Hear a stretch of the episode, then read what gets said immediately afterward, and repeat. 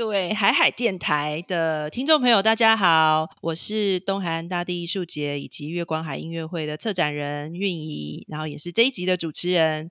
那我们这一集啊，要访问哦，天哪，我的偶像，这个金曲歌后 以利搞路。大家好，我是以利。大家好。以利也是我们几乎也是我们东海大地艺术节月光海音乐会的代言人了哈，因为我们已经请他好几次，对，有一年也担任我们的形象代言人这样。那以利呢？为什么我们那时候会特地找以利？就是因为其实以利他的整个人，他整个人的生活，还有他的创作，他整个就是很东海岸，然后就觉得这样的生活其实就是很代表我们这个艺术节。透过音乐会想要去呈现的，就是所有这些美好、这些人文的美好，都是因为有这一片大自然，都是因为有这些多元文化族群在这里汇聚，然后大家彼此交流共生而产生出来的这个土地长出来的声音。那以利他的作品啊，都是要经过长时间的酝酿、跟整理、跟产出哦。我看你好像四五年才会出一张新的专辑，对不对？对，就是第一章跟第二章是隔四年，然后第二章跟第三章隔三隔五年。对，可是每一张一出来的时候啊，就是会哇，隔年就会提名金曲奖，然后就得金曲。特别是在上一张的时候，第一张专 第一张专辑的时候，第一张专辑的时候哈，对对对。可是超厉害的，它不只是在原住民音乐的元素里面，它其实也是放在整个大环境里面，它都可以在金曲奖里面得到非常优异的表现。一粒的声音啊，也是我们从年轻的时候 就是非常的喜欢这样。对，现在已经变成那个了。妇女了，我们 对对对对对对对对。然后，但是你很厉害啊，因为你的声音，我们就是自然老，没有变成妇女。但是你，你就是成为那个隽永的经典。感谢。然后，以利现在是住在长滨，他平常啊，个人的生活就是上半年跟下半年各自分配给务农跟音乐创作。现在还是这样吗？对，因为呃，就是。我觉得音乐它可以比较弹性啊，像我们就是大部分很多活动都是在比较是下半年，就是表演啊，也很多是下半年。那呃，如果一如果是从事一般工作，每天要去上班，可能就没有办法像我们这样子，就比较比较可以弹性的分配。然后那上半年就是像二二月份我们就开始务农，那二月份接下来就是一一开始插秧。就开始要巡水田呐，要开始除草呀，各种农事。对，直到开始呃收割，收割就是七月嘛。其实后来呃除草完毕以后就会比较轻松，就五月份刚好，嗯嗯，就很多活动就是在五月以后，对夏天的旺季就来了，这样。对对对，然后表演的旺季，然后到接近秋天的时候，到很多大家年度结案，然后又要开始拼命赶活动，然后就邀约很多这样。对，就是这样子。然后我觉得那个时间就，我觉得刚刚好，就是表演才可以有这种比较恰当的分配。然后那最近又多了一个，就是多了一个活那个嘛工作，就是我先生就开了一个冰淇淋店，一定要宣传的。对，而且你都会抢先讲。我想说，我等一下来讲冰淇淋店这件事情。因为赶快要先讲，因为我怕我忘记，等下我们会聊开了，你知道？对对哦，那个冰淇淋，真的先跟听众朋友，如果你们有经过来东海岸旅行啊，快要到长滨的时候，有个南竹湖部落哈，那个是一个非常可爱的小部落，但是里面就是有很强很强的那个部落妇女的团体，然后他们把自己的部落营造成一个非常舒服的、非常。适合部落小旅行的空间。然后以利跟他的先生冠宇呢，特别是他他先生冠宇啊，对，他是一个非常很强的音乐制作人，也是一个音乐工作者，然后也是以利的制作人。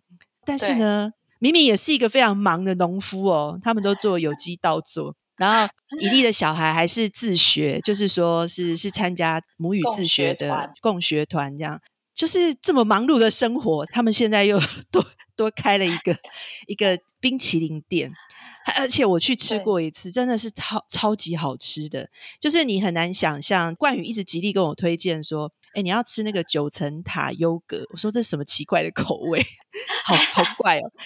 但是但是吃了以后就觉得天哪，我从来没有想过他们两个可以搭在一起。真的，而且那个九层塔是我我们就种在那个。呃，店里店前面，所以那九层塔是有机的。你看，连九层塔要有机，就是我觉得它可能就是生长在你家庭家庭的附近。就有人就说，我们那个九层塔味就跟外面买的不太一样，因为自己种的嘛，有这个环境的味道。对对，有一粒跟冠鱼灌溉的味道。对 对，就是他们的冰淇淋，大家都是用他们生活里面可以拿到的材料。就是跟大家推荐，就是你们现在，我们现在到东海岸旅行又多了一个景点，常常就会有人说，在海岸线上就卧虎藏龙啊，每一个部落或是每一个据点呢，都会有一些很特别的人，比如说在长滨就最有名就是以利跟冠宇，他。们全台最美的音乐农妇以利搞路就住在长滨，平常你当然不可能去找到他们，因为他们就在田里工作，或者是就是在家里面创作，或者是说就是出去表演。但现在有一个点了，我们可以到这个南竹湖的冰淇淋店，就可以看到台湾非常重要的音乐制作人亲自为您服务 制作冰淇淋，然后你可以吃到土地的味道，这样子。好，哎，那我们回到音乐好吗？好，就是你觉得我们生活在东海岸啊？你刚才说你要上半年、下半年，然后。呃，农作那因为务农是一个要非常跟着土地、跟着自然的节气行走的一个职人的身份，一个生活方式。那你觉得我们在这边生活的这个时间的感觉，跟你回到花东之前有什么不一样？那这个对你的音乐创作又有什么样的影响？我以前应该这只是在讲我以前在北部嘛，那还也蛮年轻的，然后很小就已经到都市去。讨生活这样子，然后也过了非常艰辛的年轻岁月。对，因为很艰辛嘛，所以就会常去混夜店。就是 有没有开玩笑？就是其实，在台北部啊，常会现在回想，常会觉得有一种寂寞感。可能也是因为工作，因为我们每次唱完歌的时候，因为在掌声之下，你。就你就赶快回家，就会有一种常会有一种很寂寞的感觉，所以我常因为那个落差很大，这样对，我们就常会约，就是开始呼唤朋友嘛，哎，要不要今天晚上我已经唱完歌，要不要一起聚会？对啊，我我回想起过去的生活，就常常是在聚会中度过。嗯嗯，然后我我会回想说，哎，我很少很少看过日出，然后我的可能因为太晚睡觉了，当然你醒来的时间就已经是黄昏。然后黄昏之后又开始继续唱歌，就是可能是黄昏之后我才开始过生活，那是过去过去我在北部的生活。那可是因为回到回到乡下，然后又开始务农，那务农就不可能是这样子的生活，一定要做调整嘛。你早上就一定要早起，然后你不可以拖到太晚，因为拖到太晚，中午大太阳你可能就对会热死要昏倒，然后大家都会笑你说是你是怎么样的，我都不知道。你不知道那个吗？时间吗？所以你要照着，对对，你要照着，就是你你现在要过的，就比如说你是务农，那你就是得在很早起床，很早开始工作。嗯，可是很早九点以后就不可以工作了，这样。对，你会发现你的时间变变得好长哦，很多事情可以做，然后精神上也会比较好，因为其实我们应该真的人就是要配合，早上就要早起，晚上就要早睡。那因为很累，所以我们都很早就睡觉了，大概。累到可能九点十点，你很早睡觉，其实不太会去想很多事情。有时候我觉得太晚睡，是因为真的就是想太多事情，所以太晚睡觉，没有办法，没有办法让头脑就是安静下来。可是因为务农，对，可能因为务农没有办法，他就累了，我也没有办法去多想什么事情，然后就只好睡觉，然后睡觉，第二天又起来，就每天这样做。其实调整了以后，我发现。人也会变得比较清爽啊，就也比较舒服，嗯就不会像以前那样好像头，因为太晚睡，太晚睡又太晚起，头昏脑胀，这头昏脑胀就造成你很多真的就心理不平衡，就跟 心理不平衡都跑出来，就很多各方面的身体的不平衡，就是呃身心都会出问题，久了以后，对身心灵不协调。可是回到乡下就还蛮好，后来我又开始住到更更远的地方，就台东。然后就东那个东海岸，那东海岸的环境就是更开阔啊！你看，我们根本离不开两，离不开海，就去对我去台东，哎，还是海，往花莲啦，就是除非是往市区，就是就是海，就离不开海，就整个视线是开阔。然后你看我们是不是嗯太阳一照射，然后海边就是闪闪发亮，就是发根本就是整个发亮的城市，你看到都是发亮的城市，就很很热，所以我们很嗯容易很黑。站在家前面就黑了，对，我没有不用出白过欸去哎、对，不用走到太阳下就黑了。对，以前我还有那种什么呃，因为夏天我们会去晒太阳游泳，就会晒黑，然后白天冬天就呃冬天就会白回来。白回来可，是我在对对在东回来以后没有都是黑的。我跟朋友开玩笑，就说我可能以为自己在那个东海岸，以为自己是白雪公主，可是到台北就是比比别人还要黑，这样 明明就四 B 这样。对对，还以为嘞，对啊，呃，所以我觉得就是环境很就很开阔啊，然后饮食上面，你像东海岸有很多的我没有看过的那种野菜，跟种谷其实差很嗯多，就有很多是海边的野嗯菜，那海边又更嗯丰富啊。妈妈们很爱捡贝壳，有很多什么月光螺，但是我没有看过的。然后腌很多那种腌制的东西，也嗯也嗯不是我在种谷可以吃得到的，所以。我觉得那边的人应难怪活得很丰富啊！我、嗯我去嗯海边，嗯我就可以采一些贝类。我跟我想要去，所以他们的生活生活很随性。有时候我们要去，可能要去一家店，要去吃东西，就说啊不好意思呢，我今天没有开店，就很容易有这种。我今在东海我等一下去米子 give 呢，没有空。对，因为我觉得他们的生活就已经安排的很丰富，就很开心了，不需要真的好像一嗯定要去赚钱，要做什么。对，那我觉得这也是在东海岸这边跟那个那边的长辈啊，跟那边的妇女们学到的，就是嗯自在一点生活也蛮好的。嗯嗯嗯。你很小的时候就离开自己的部落嘛？大概几岁啊？对，我六岁，就是刚好要国小一年级的时候，哦，那么早哦。对然后就跟着爸妈到都市去生活了。对，然后你知道我们乡下的乡下到都市生活，一定是住那种比较破落的地方啊，或是比较郊嗯区，因为你你不可能就是有钱可以租到比较好的房子，所以我刚开始我们就会住的住那种工厂附近啊，嗯然后就是以前的工厂就是水就是废水都乱排，所以我们就住在工厂旁边，嗯。对，水沟附近这样，只要就是台风天的时候就开始淹水，淹啊水就是、对什对然后什么鬼东西都跑出来了。对，真的，还有上游的猪也会流出来，这样，还有鸡呀、也会流出来。那那很开心的就是学校也会被淹水，所以我也可以不用去上课。那唯一很唯一让让人开心的事情是这样，在都市生活就是比较紧张，跟乡下差很多。因为我在乡下有读过半年的国小嘛，就是一个、嗯一个学下一个上嗯学期的国小，那个生活真的差很多，因为要在课业上面的要求也会比较多一点。我常常写功课，写功课写到十一点呢。可是我们在国小这样很，对啊，我们在以前在呃乡下的国小，我们可能写一写六点，我们就可以看电视，开始玩，就一直在玩。而且都在外面玩，都在户外玩这样。真的，我我就是有时候会会有点不适应，刚开始来台北会不适应。嗯嗯，哦你现在母语还讲的也很好啊，就是你还可是可以用母语来创作。可是你那么早就离开原生的部落，这中间怎么样去衔接你的就是自己的文化的那个养分？我呃六岁之前，因为是给阿公阿妈带，就是外公外婆带，我外公外婆不会说中文，然后也不会说台语，他们是受日本教育，那我们不会日文，所以我们只能跟阿公阿妈是讲主语，所以我我是嗯在全主语的家庭长大。可是六岁嗯离开以后，就是中文的地方，那我。那个很快哦，你只要离开那个你原本的那个主语家庭，你很快就会就忘记了。所以我回去的时候，我我想要跟我的阿想要回去跟阿妈讲主语，我发现我有很多字单字都忘了。讲不出来。那阿妈说你怎么嗯搞的？对，阿妈就说你怎么搞的？你怎么不会讲？就真的是就是这样。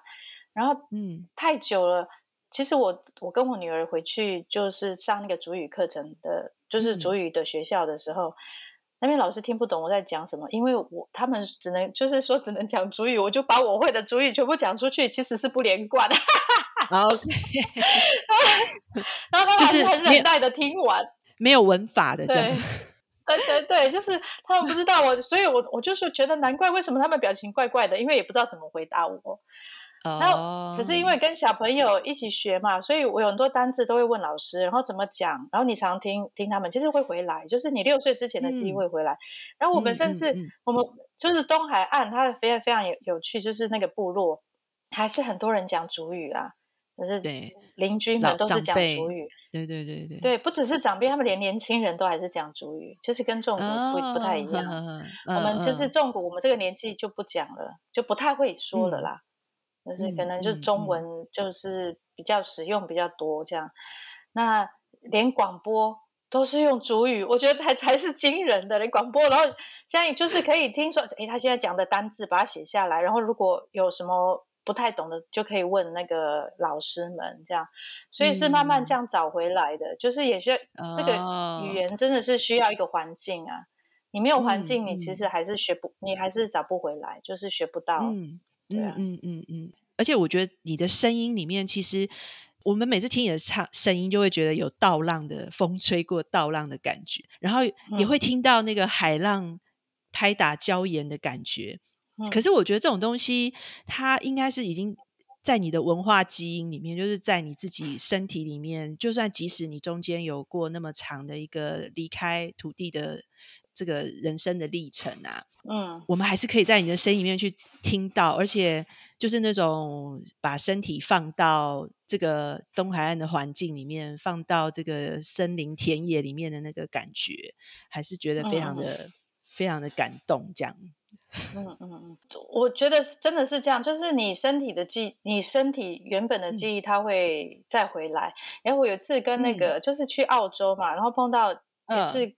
一定会跟澳洲原住民交流，然后那个那边也有一个老人家就会讲说那些东西啊，你现在我们就会唱歌给他们听。看，其实他们的语言消失的比我们更多，然后甚至他们可能就已经不会讲主语。然后听到我们在唱那个唱主自己的主语的歌的时候，他他们非常感动。老人家特别是老人家会很感动，他说：“嗯。”你们要记住这个声音哦！我跟跟我我跟你们说，这些声音它不会离开你们，它可能只是睡着了而已。那是多美啊！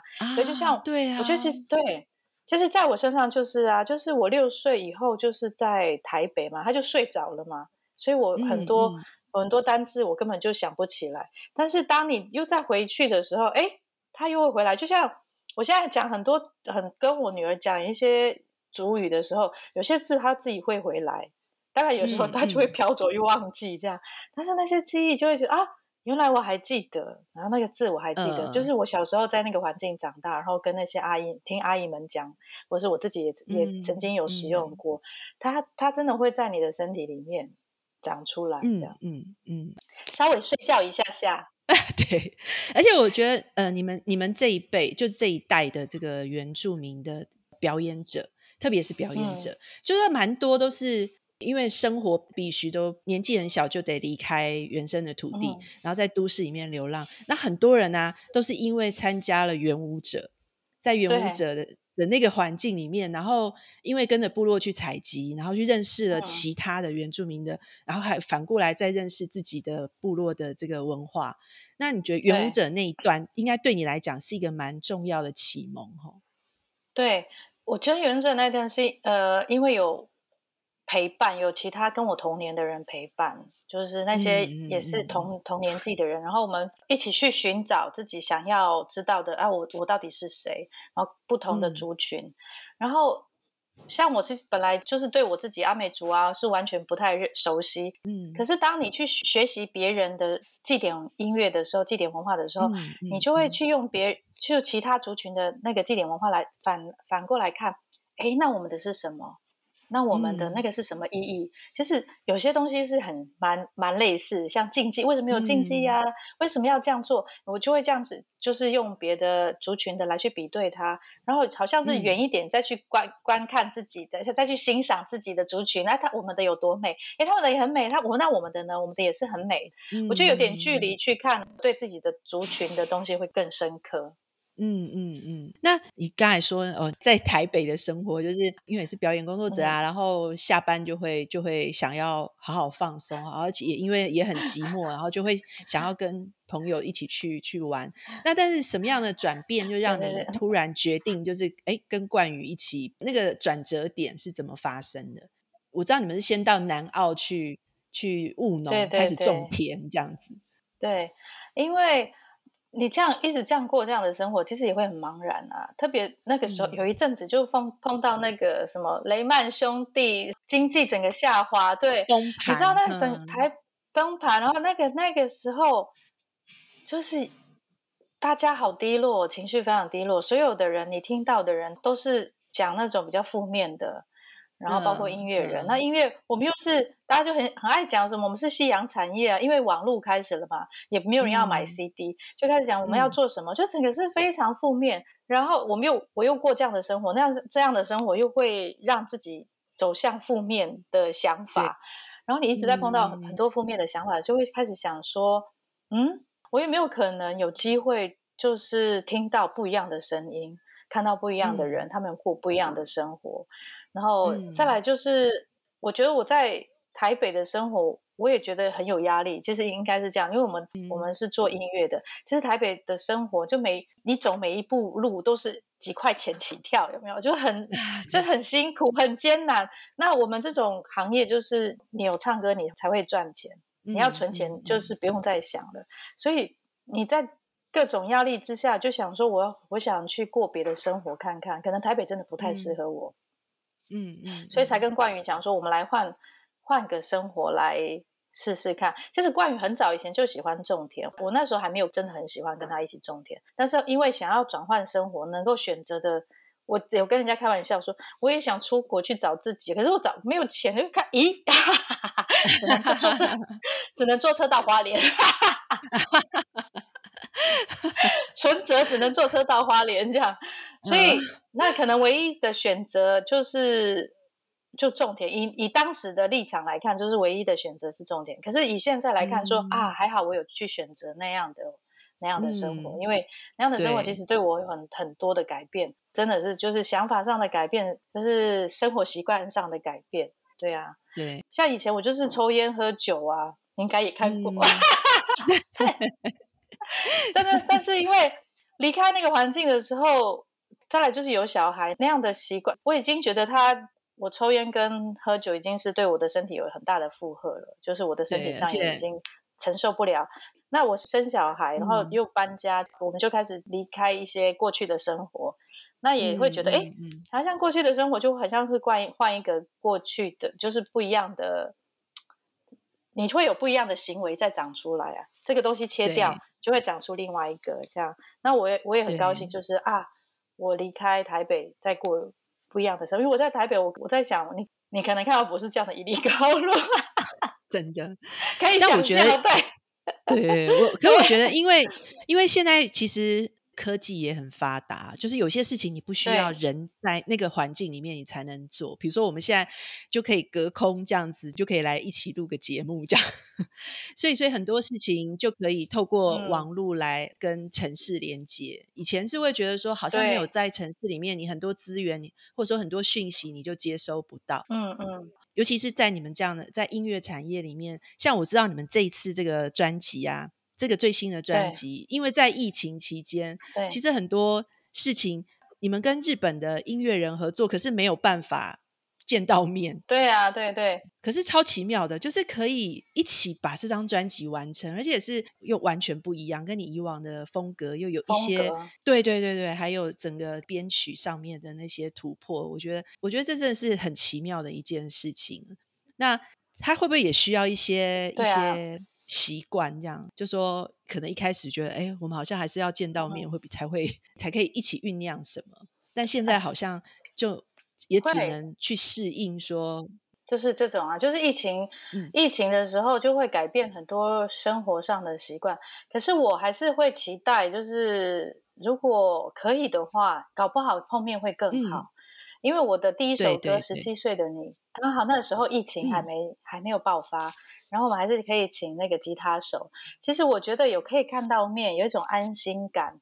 然后听到他的他打他的那个吉他的声音，我可以透过他的吉他、他的呼吸，因为我们是见到面。然后我觉得我就可以更找到找到那样的律动感。当然，就是后来因为因为不得不，所以那个揣摩会花更多的时间。就哎，他他这个他错，他这个律动是怎么回事？所以我我其实这次花很多 时间去抓去抓抓那个编曲者的律动。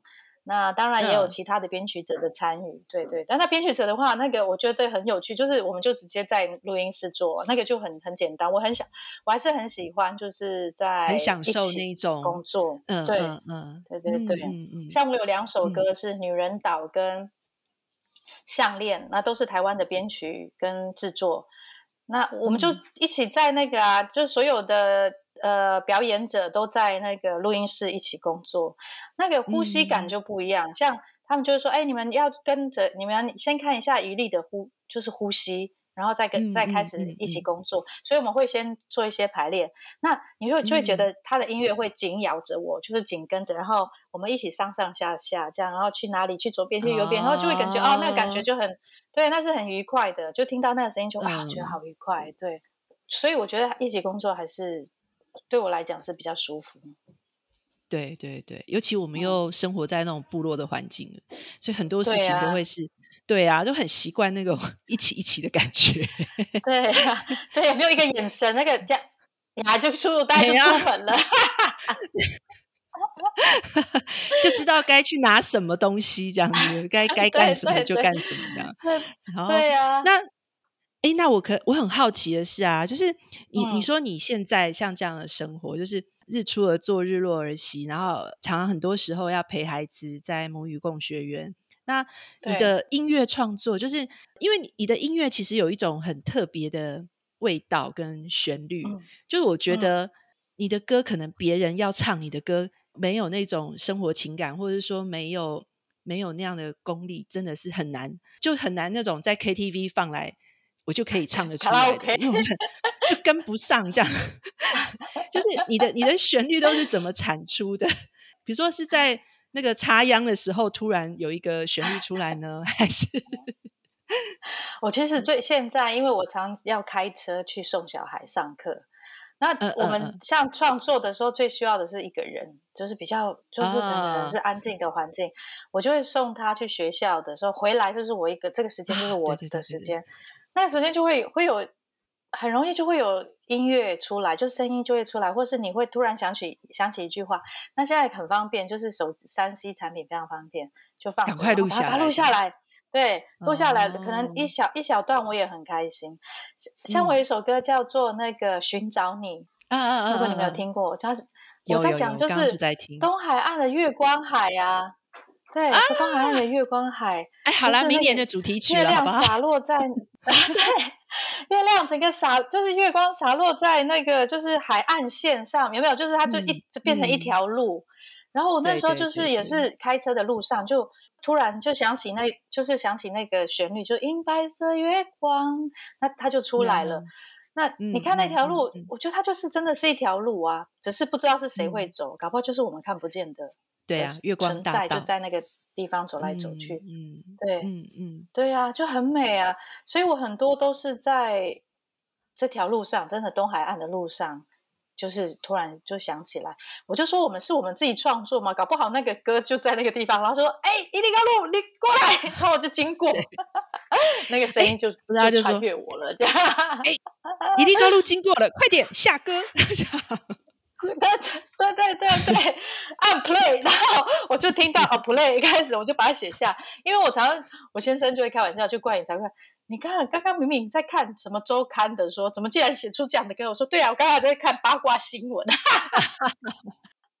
所以他就觉得很有趣啊。冠宇是不是已经很习惯你送小孩回来的路上开的特别久？怎么这人这么久还没回来？这样？对他已经，我们其实各自有各自自己的工作，就让他自己去做这样。然后我也是，他就让我自己去做我自己的工作。对，嗯嗯嗯嗯。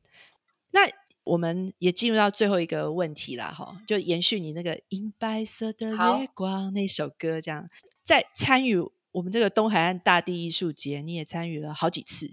我们透过这个音乐会要去营造的那个那个氛围，跟那个人跟自然在一起的这样的一个感觉，那。这个舞台对你来说，就是有什么样不一样的意义吗？嗯，就是因为你你那个舞台就好，感觉就像是一个呃，平常我们在家里休息的一个休息的小小阳台，有没有小台阶？就是在很多部落都是有都是有这种小的小台阶、小平台，它不是很高，然后很接近很接近观众。然后我觉得最感动就是每一次就是月亮要升起，大家后来就开始一直在等月亮升。我会发现大家大家都在等月亮升起，然后升起很美的时候，就会升就会有欢呼声，哇！我就知道月亮升起了。对啊，这是这是非常有趣的，我觉得是带给很多人像。